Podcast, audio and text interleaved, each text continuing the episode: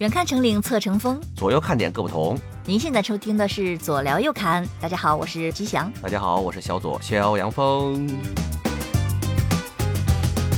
您好，我肖阳峰。您好，我是吉祥。我琢磨着哈，媳妇儿，咱是不是好长时间没讲点什么搞笑的内容了？你严肃过吗？讨讨厌啊！哎我这不是经常就非常严肃的讲一些非常严肃的东西吗？啊，是吗？对不对？哎，我就琢磨着啊，咱得讲点轻松的，啊嗯，，搞笑的，对吧？多轻松。呃，北京功德林三大战役，听着这也不搞笑啊。哎，那那其实挺搞笑的。啊 哎呀，我每次看这事儿的时候吧，我都能笑出声来。嗯，嗯，都是高手他们。是个闹剧吗？哎呀，那很正式的闹剧。啊，很正式，还先说北京功德林这个地方吧，可能啊还有不少朋友不知道这地方是干嘛的，啊，我都不太清楚。是吧？嗯，这地儿呢是在北京德胜门外，现在的新德街二十九号。嗯，原来呢是一大庙，建庙的时间吧还挺早的啊，那是在金朝的时候，嚯，那是相当早了，对吧？嗯金朝的时候呢，他盖了一个庙，叫做石佛禅林。嗯当初呢，这座大庙啊是在北京城的城里边。嗯，当然了，那个时候的北京城啊叫做金中都。哦，金中都。哎，当初这座庙啊就在这金中都的北边，稍微靠西一点儿。嗯到后来明朝、清朝的时候，这北京城的整个建制啊，这城墙往南大概移了这么几里地，哦，就把这庙啊给让到城外面去了。哦，就算城外了。哎，后来呢，在城外以后，那香火就没有在城里时候那么旺盛了，不是吗？嗯渐渐的就荒废了。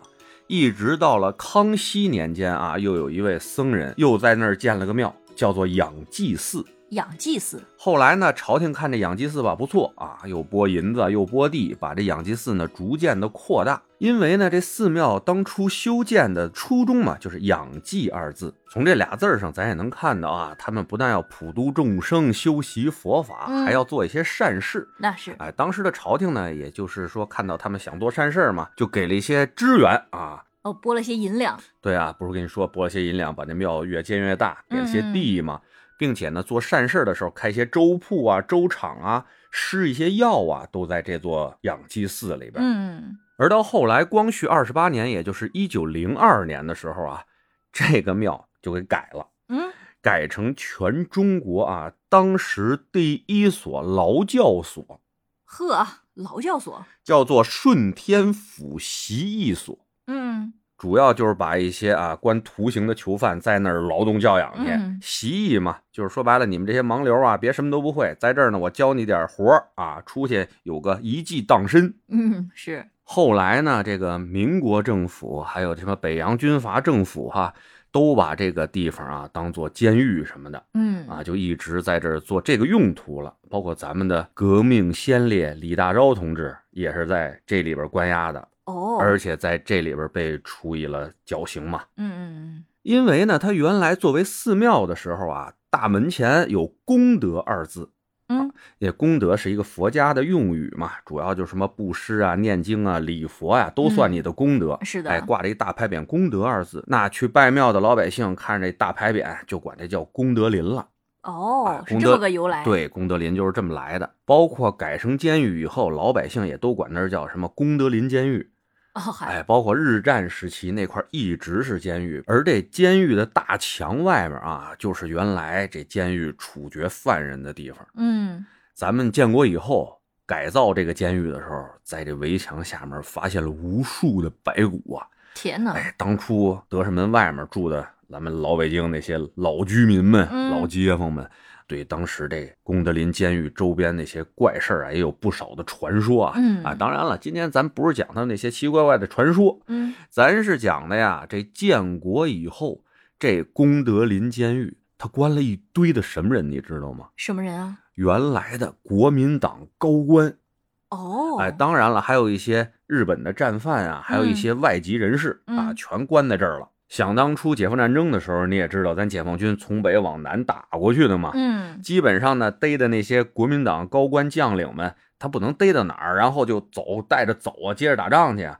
基本在哪儿逮着，哎，就关到哪儿了。嗯基本上呢，当时全国啊有六大监狱关这国民党的高官，哦，后来呢，建国之后就一一裁撤了，把这帮高官啊全集中到这个北京功德林监狱了。哦，都在紫禁城边上。哎，看着你们，哎，看着盯着你们，看你们能干嘛啊？当然还有一个沈阳战犯管理所，好像那个没有取消，哦剩下的就都取消了。好嘛，那时候啊，这功德林监狱里边关了像什么杜聿明、王耀武、宋希濂、陈长捷、廖湘、黄维、张干、文强、沈醉，反正一堆啊！我告诉你，我就感觉基本关了半个国民党政府。呵，哎呀，他们都能在这儿开会了，属于啊。嗯而且啊，这功德林监狱真不是说你是国民党是反动派，你想进来就能进来的，还得有 level 是吗？那绝对的最低啊，少将。嚯，那这少将以下，你想进来不行，嗯进不来知道吧？哎，申请都不行啊。这块条件比较不错，你知道吧？哦你想吧，当时那种情况下啊，每个战犯啊嗯，在里边每个月那生活费十六块钱，嚯，这么一标准啊，当时的工人一个月才挣多少钱啊？也就是个十几二十块钱吧。嗯，他们这块儿啊，嗯，条件还是不错的哈。是，但是呢，主席还是给了一指示，嗯，不但要从精神上改造他们，还要让他们知道新中国不养闲人，哦，哎干活儿，你得干活。虽然这干活吧，也就是一个意思意思啊。嗯，通过精神改造，还要通过劳动改造、啊嗯，逐渐的成为一个合格的新中国的公民。嗨，想当初啊，把他们从全国各地集中到这功德林监狱的时候，哎，嗯你听着他们这帮人打招呼才有意思呢啊！哦，哎呦，司令，你还活着呢！呵，哎，那边哦，这处长，没想到你没被弄死啊！哎呦，幸会幸会！哎，就这劲头啊，大家都嗯来了。开始呢还是忐忑不安，但过了一段时间吧，觉得嘿，待遇还不错啊。嗯，每天呢就是组织学习，然后呢，哎，让大家轻量化的做一些劳动。慢慢的呢，哎，他们这个心也算放下来了。嗯那该参加学习就参加学习，该干活就干活吧。是，那让他们干什么呢？哎，干的那就多了。啊，嗯。有省主席学理发的，呵，有兵团司令弹棉花的，有封疆大吏踩缝纫机的，哎，有军团司令啊，在那儿踩缝纫机或者绣花的，呵，哎，这干什么的都有。给我印象最深的啊就是黄维。啊，嗯那是个军团司令啊，也是个上将级别的人物啊。嗯，他对科学技术是非常感兴趣。嚯，哎，人家做什么你知道吗？嗯人想发明永动机。天但哎，但也有一种说法呢，就是说他抵制啊，抵抗改造，就把这个所有的功夫呢，就用在发明永动机这种不现实的事儿上，磨时间、磨洋工。他呢说，我搞科学技术，我就可以不出去干活去了，你知道吧？啊，但是啊，就算是他以这种方式来抵抗改造，咱们人民政府也是对他给予了很大的帮助。嗯，找中科院的科学家过来给他改草稿，给他讲基础理论。嚯，哎，就你想搞什么行，俺们陪你玩儿好吧？嗯哎，给你玩踏实了。但后来啊，这黄维在最后一批被释放啊，释放以后被特赦以后啊，出去就把自己造那永动机扔垃圾桶里边了。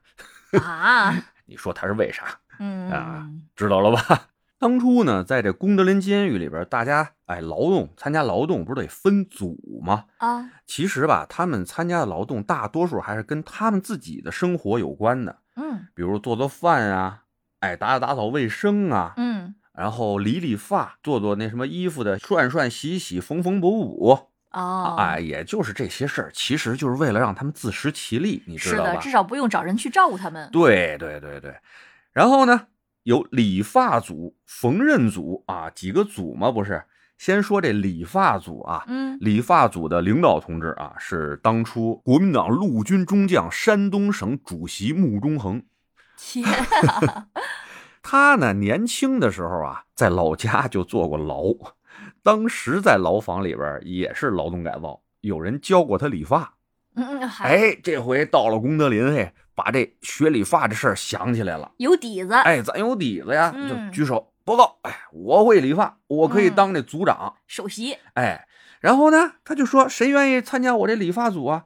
大家都觉得吧，这理发啊，一站站一天，齁累的。而且说实话，不是说谁都能学理发的，那在过去真叫一个手艺活儿，嗯，对吧？所以没什么人想去。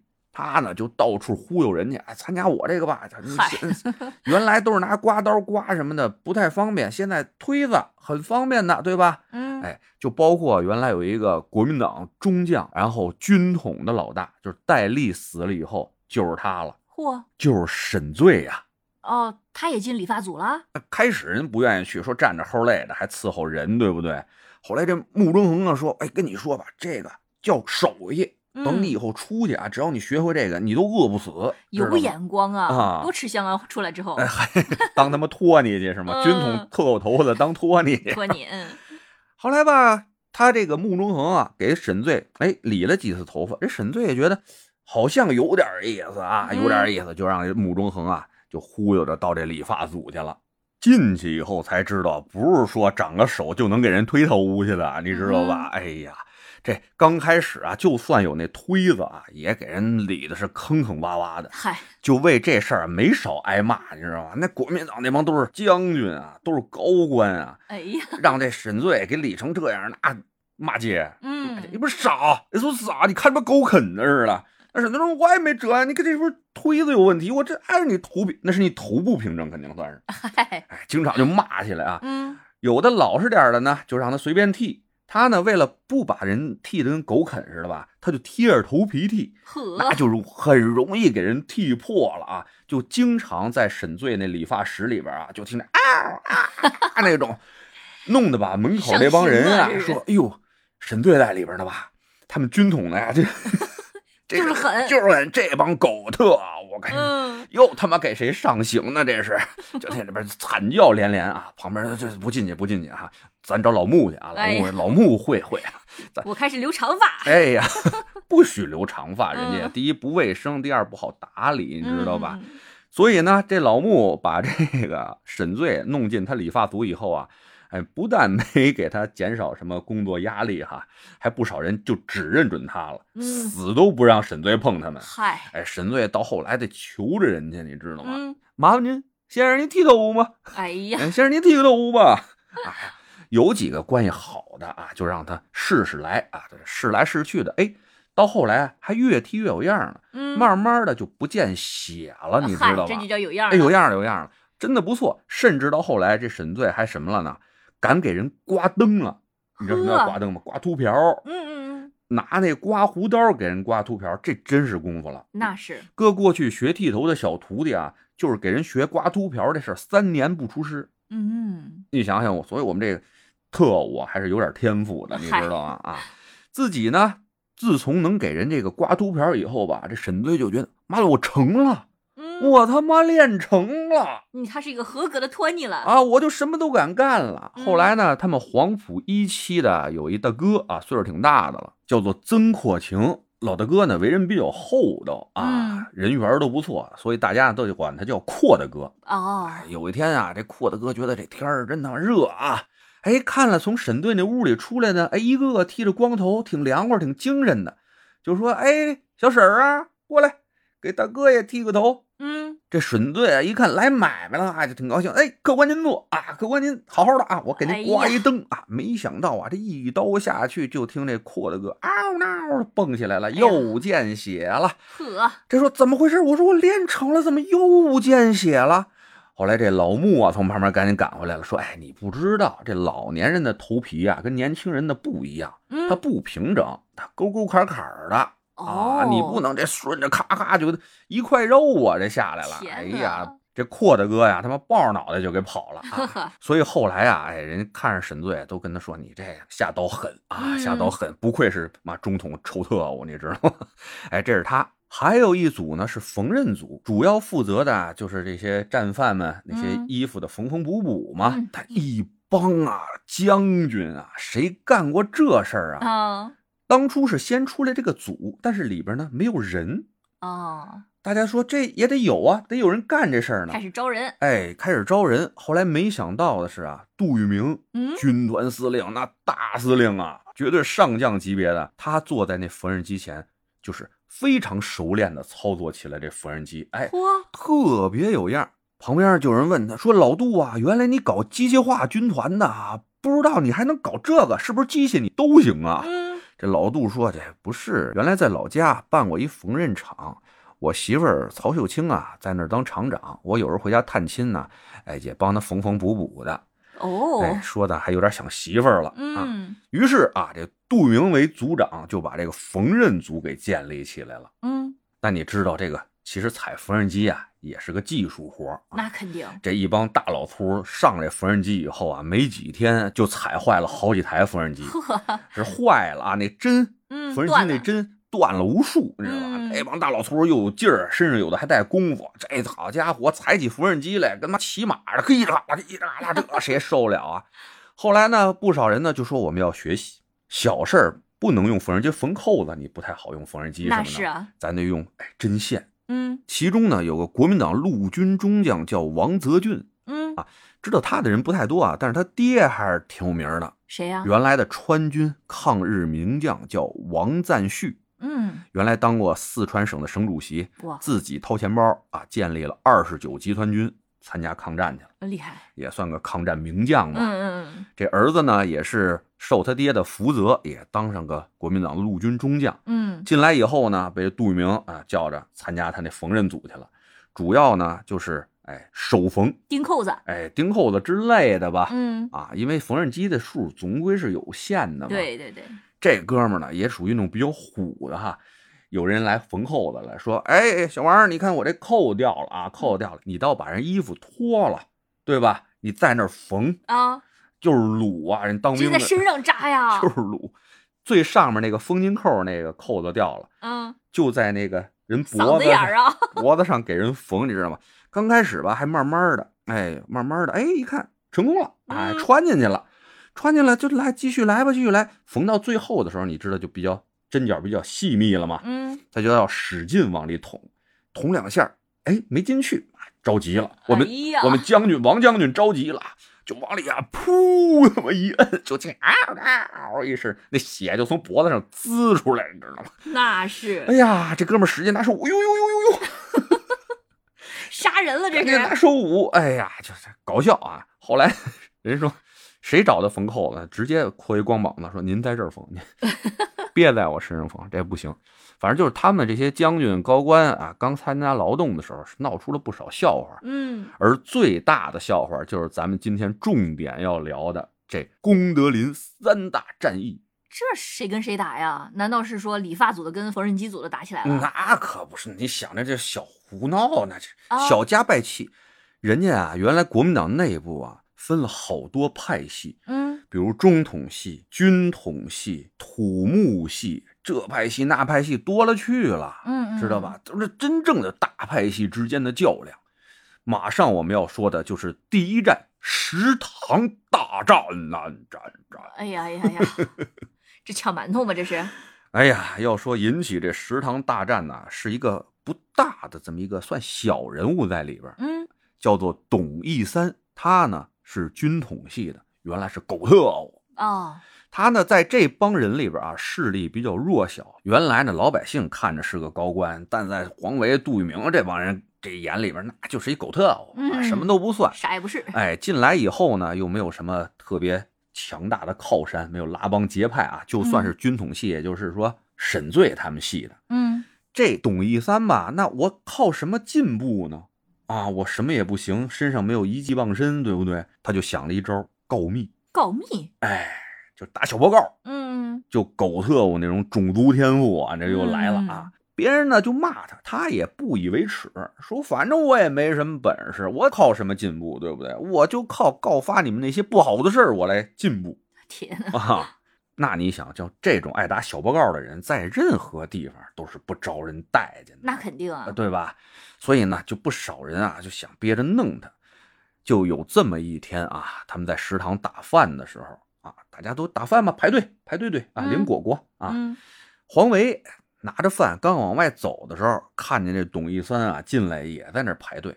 本来就看不惯他啊，这黄维就咬了口馒头，没咽，啪往地下一吐，狗东西啊，他妈知道吃饭什么玩意儿？妈的，这饭都他妈让狗吃！哎感觉把自己也骂进去了呀。哎呀，就就人就这么说吧。嗯嗯然后这董一三当时就不高兴了啊，想当初啊，老子当特务的时候，你们就鸡一嘴鸭一嘴，阴一嘴阳一嘴的骂老子，对吧？那时候老子是没你们官大。那么现在大家都是平等的，你凭什么骂我呀？直接啪把这碗就摔地了，说黄维骂他们谁呢？黄维说骂谁谁他妈知道啊？喊什么喊，叫什么叫，弄死你信不信？这董一三牛逼，弄死我，弄死我！这黄维也不惯着他啊，那连汤带饭的那盆子里啪。就扣在脸上了，你知道吗？哎呦，董一三啊，一边还手啊，一边喊啊：“军统的哥们们呐，这当兵的打人啦！”嗨，就瞬间啊，在这食堂里边，军统的和陆军的这边就混战在了一起呀，叮了咣啷的，哎，就打开了。嗯，手边有什么都抡起来了，这凳子、桌子、饭盆、锅、筷子、勺，哎呀，就一通暴抡。那其他那些没有关系的派系呢，就旁边看着，就一边吃饭一边看的，哎，觉得哎，你看打哎那小子出手可以啊，嚯，黄维这没毛病啊，这个啊就开始聊，说董一三没想到这狗特我还还那么血性啊，就开始聊嘛。其中有一个张干啊，张干原来也是一上将嘛，啊，他最鸡贼，人家在那打架呢啊。他偷偷的就上打饭那儿去了，咣咣就给自己盛了两勺硬菜，真实惠啊！哎呀，然后旁边有些人看不下去，说：“老张，你干嘛呢？那打着呢，你他妈这夸夸偷饭吃！”我说：“什么叫偷？我吃着看不行吗？”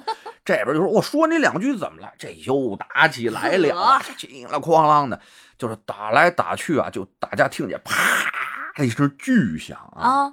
大家都停手了，以为管教来了呢，其实不是。看见门口啊，杜聿明站在门口呢，哆哆嗦嗦的拿手指着他们，憋了半天，憋出俩字儿来，嗯，献丑。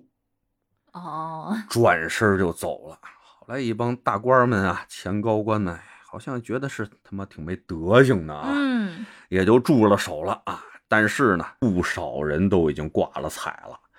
有这这插了眼的，破了头的，但至少很狼狈。你想想，一身菜汤啊，肯定就特别乱啊。反正这第一场大战啊，食堂大战就是以黄维为首的土木系大战，以这沈醉为首的军统系的这么一场大战。这什么叫土木系呢？嗯，干土木工程呢？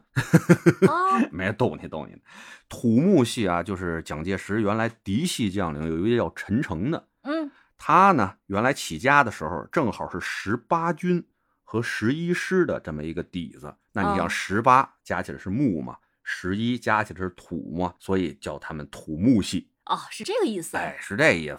此次战役呢，以土木系的险胜啊，大家后面一排，哎，你伤了多少人，我伤了多少人啊？你怎样，我怎样啊？险胜，险胜军统系啊。毕竟是上前线的人啊，嗯，那是是比狗特务强点哈。嗯，好吧，来进入第二大战役啊，小梅山大捷。小梅山，哎，这之前咱不是说过吗？这个功德林监狱里边关了除这些国民党高官以外，还关了一些日本战犯。嗯，但这些啊，国民党高官不知道，不知道这有日本人，你知道吧？哎，有一天呢，这原来国军的中将军长啊，刘振香。和这个装甲师团兵团长啊郑廷吉正在煤堆那块搓煤球呢啊，搓煤球干活呢。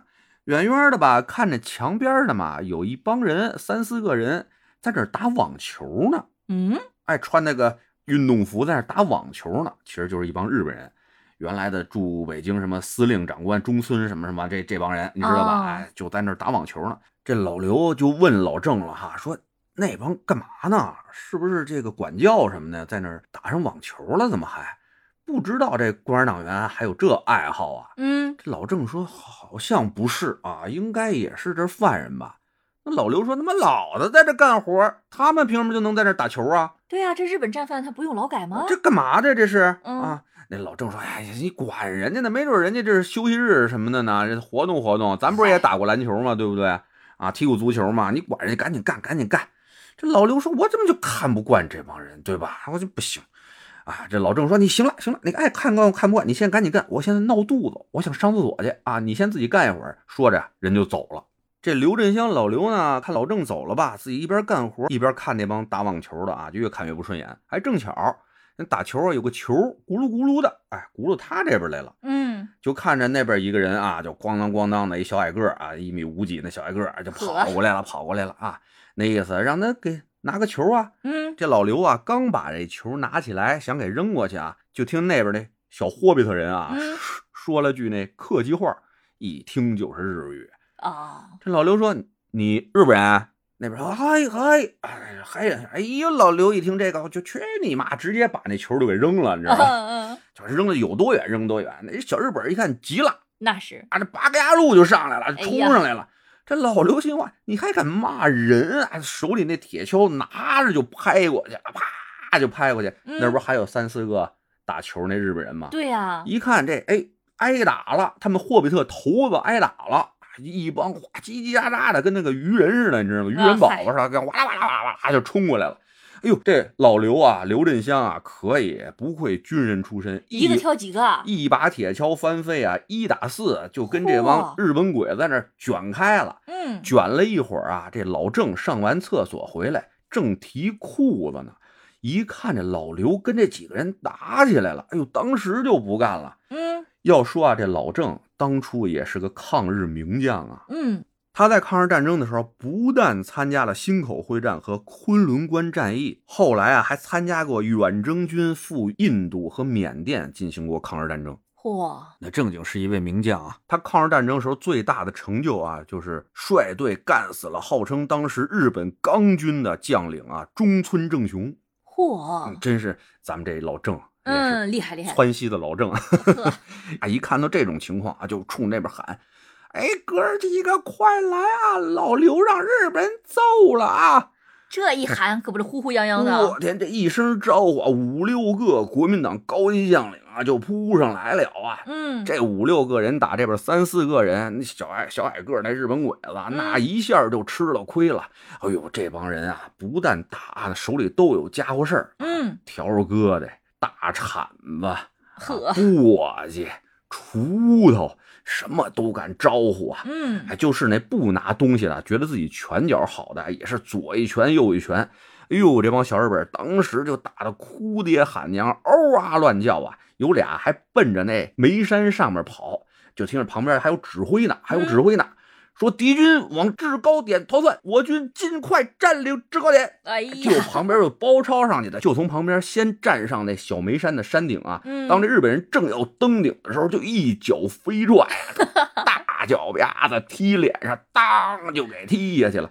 这帮人啊，最损的是什么？他们不但打人，还扒人衣服，你知道吗？哎呀，把这帮鬼子啊扒着都门钉子裤啊，叮了咣啷一边打一边揍啊，就已经把这鬼子们打的跟那个又没堆上嘛，嗯，就一个个打的跟黑猪似的了，已经。这声一大啊，招惹来不少人。杜聿明也过来了，嗯啊，就在旁边看着，说谁跟谁他妈又打起来了？对呀，黑乎乎的也看不出来了都，啊，旁边说报告啊，报告司令啊，那边是我们几个兄弟啊在打日本人。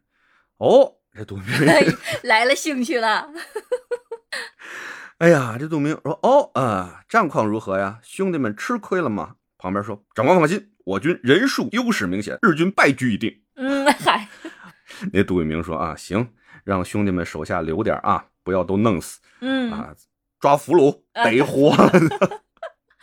然后旁边跟杜聿明说话这哥们儿就跑到战场那儿去了，跟大家传达了精神啊，嗯，手下留情啊，打疼别打死。哎呀哎，呀，这场打啊打日本人的这个活动啊，盛况啊，持续了十多分钟。你想，你没打过架，我们男生其实那时候打架打个这一两分钟，基本上也就散了。你像打鬼子打了十多分钟，还活着吗？一直到这帮管教来了以后啊，才把这个制止了。那已经把鬼子打的连个猪样都不是了，我估？计怎么也得躺几个月了。啊，然后就有有一个会中文的，在那人多打人少，人多打人少，哭诉啊，向管教们哭诉，嗯，不是英雄，不是英雄。打的就是他们。哎呀，还有那躺的眼睛都打睁不开了，然后我裤子裤子裤子，这就就全打光了，都已经。这次战役呢，国民党高级将领以及中统系、军统系、土木系等等吧，嗯各派系人员都有派员参战，嗨，哎，都不愿意就是甘居人后啊，嗯，体现了中国军人的血性以及一致对外的这种精神啊。嗯，这也证明了他们在对外的时候也是有这么很团结的一个状态。是，嗯，甚至啊，多少年以后，这帮老将军们都已经被特赦了。嗯，大家喝酒聊天的时候，还经常在聊起来这次啊再次抗战啊小梅山大捷的盛况啊。大家一聊起这事儿了，老头几个还多喝几杯呢。嗯，挺高兴，挺高兴。来，再说压轴的最后一次战役吧。嗯，他们给这次战役啊起名叫围剿朱将军刘志。这次战役啊，号称是国共第三次合作后的国共第四次合作嚯，啊，那真是惊动了整个功德林啊。嗯，想当初呢，这功德林啊，时不常还要给这些战犯呢改善一下伙食，嗯啊，给他们吃点肉。这次呢，快到过年的时候了，他们想杀头猪哦，啊，当然也不能让他们去杀去嘛。这个厨房的大师傅就说了啊，你们把这个猪给我控制好了，控制起来，绑好了，一会儿我来杀，行吧？嗯我先干点别的去，你们先把这猪弄了。好家伙，一帮啊大将们就开始逮猪。嗨，当时的猪啊，不像后来咱养的猪那种比较温顺，那时候还是黑猪呢。那大嗯黑猪啊，那还野性未服的那种大黑猪，那真是豪横啊！几个人啊，三四个人弄不住它，还被它给挣脱了。嗯，这猪啊，就在这操场里边狂奔啊！这帮国民党高官哪有逮猪的经验呀？哎，旁边人还说呢，赶紧逮，逮着他，再跑两圈都瘦了啊，肉又少了二斤多啊，赶紧逮着他！一帮人一边看着乐儿，一边在聊天儿说：“你看这猪，你想起谁来了嗯，？”旁边那人说：“我看着这猪啊，就想起刘志来了。这刘志是哪位呢？嗯，就想当初在解放战争的时候啊，淮海战役的战场上面，蒋介石让无能的这个刘志，相当无能的这么一个，除了会拍马屁以外，啥都不会的这么一人，当做徐州剿共的总指挥。嗯，这帮国民党的高官啊，就一直说，你就算啊不派出名将守徐州去，但你好歹派个人去吧。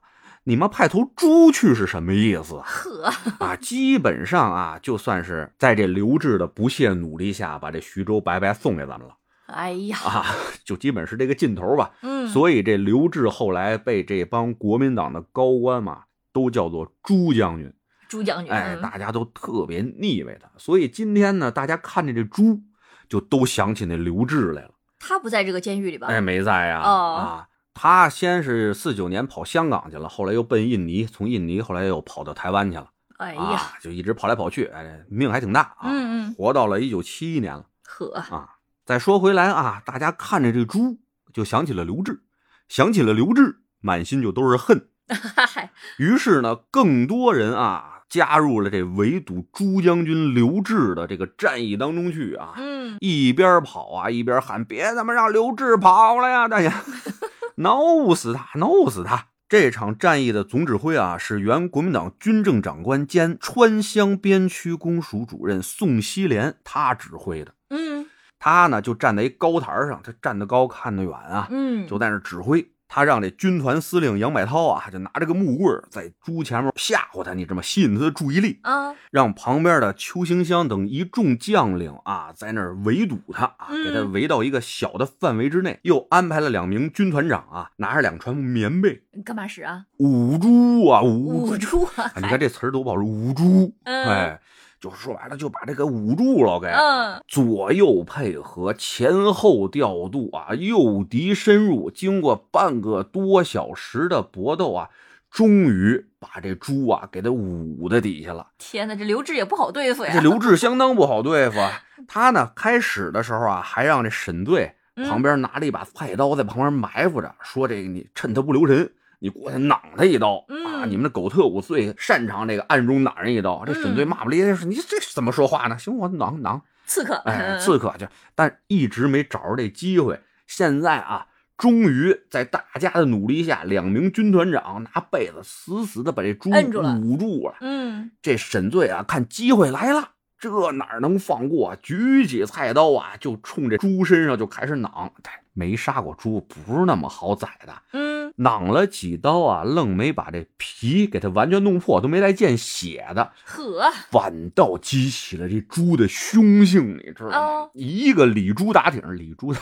挺，李猪，哎，一反正就是一个打挺把，这猪嗷嗷的起来了，哎，这沈醉也飞了，刀也飞了。哎呀，两名五辈子军团长也给弄得一大屁墩儿，旁边人也摁不住了，接着追呀，继续啊，在这操场里就追这猪啊，又追了有二十多分钟，半个小时，这猪有点累了哈。嗨，这宋希濂说：“兄弟们，坚持住啊，敌人已经不行了啊！我觉得他们也快不行了。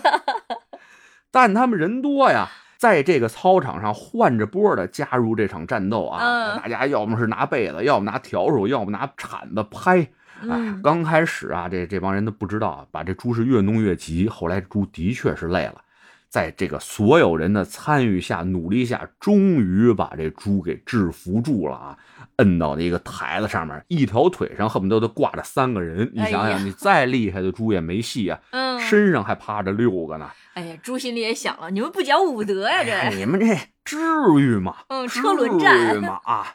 把这猪制服住了以后啊，这宋希濂赶紧就跑步来到这个厨房，跟大师傅说：“哎，同志，我们把猪制服了，你赶紧动手吧。”这位共产党员的大师傅啊，嗯提了这个杀猪刀，晃晃悠悠的来到现场，往这猪脖子上一刀攮进去，结束了这个朱将军的生命啊！嗯大家也算过年前吃上了一顿犒劳。嗯，哎呀，这次啊，围堵朱将军刘志的作战，几乎是所有国军将领、四大军团、八大军团长啊，加上军统、中统的一帮大特务头子啊，都参与其中啊。那是几乎他们在任何战场上从来都没这么默契过啊。终于在大家的精诚合作之下，把这朱将军给制服。最后，在我党厨师傅的一刀之下啊，一刀定乾坤，嗯结束了此次战役，获得了最后的胜利。嗯，还有劳动果实，哎呀，大家还吃上了自己的劳动果实啊，嗯非常开心啊！以上呢，就是在我们近代史中啊流传甚广的北京功德林三大战役啊。呵，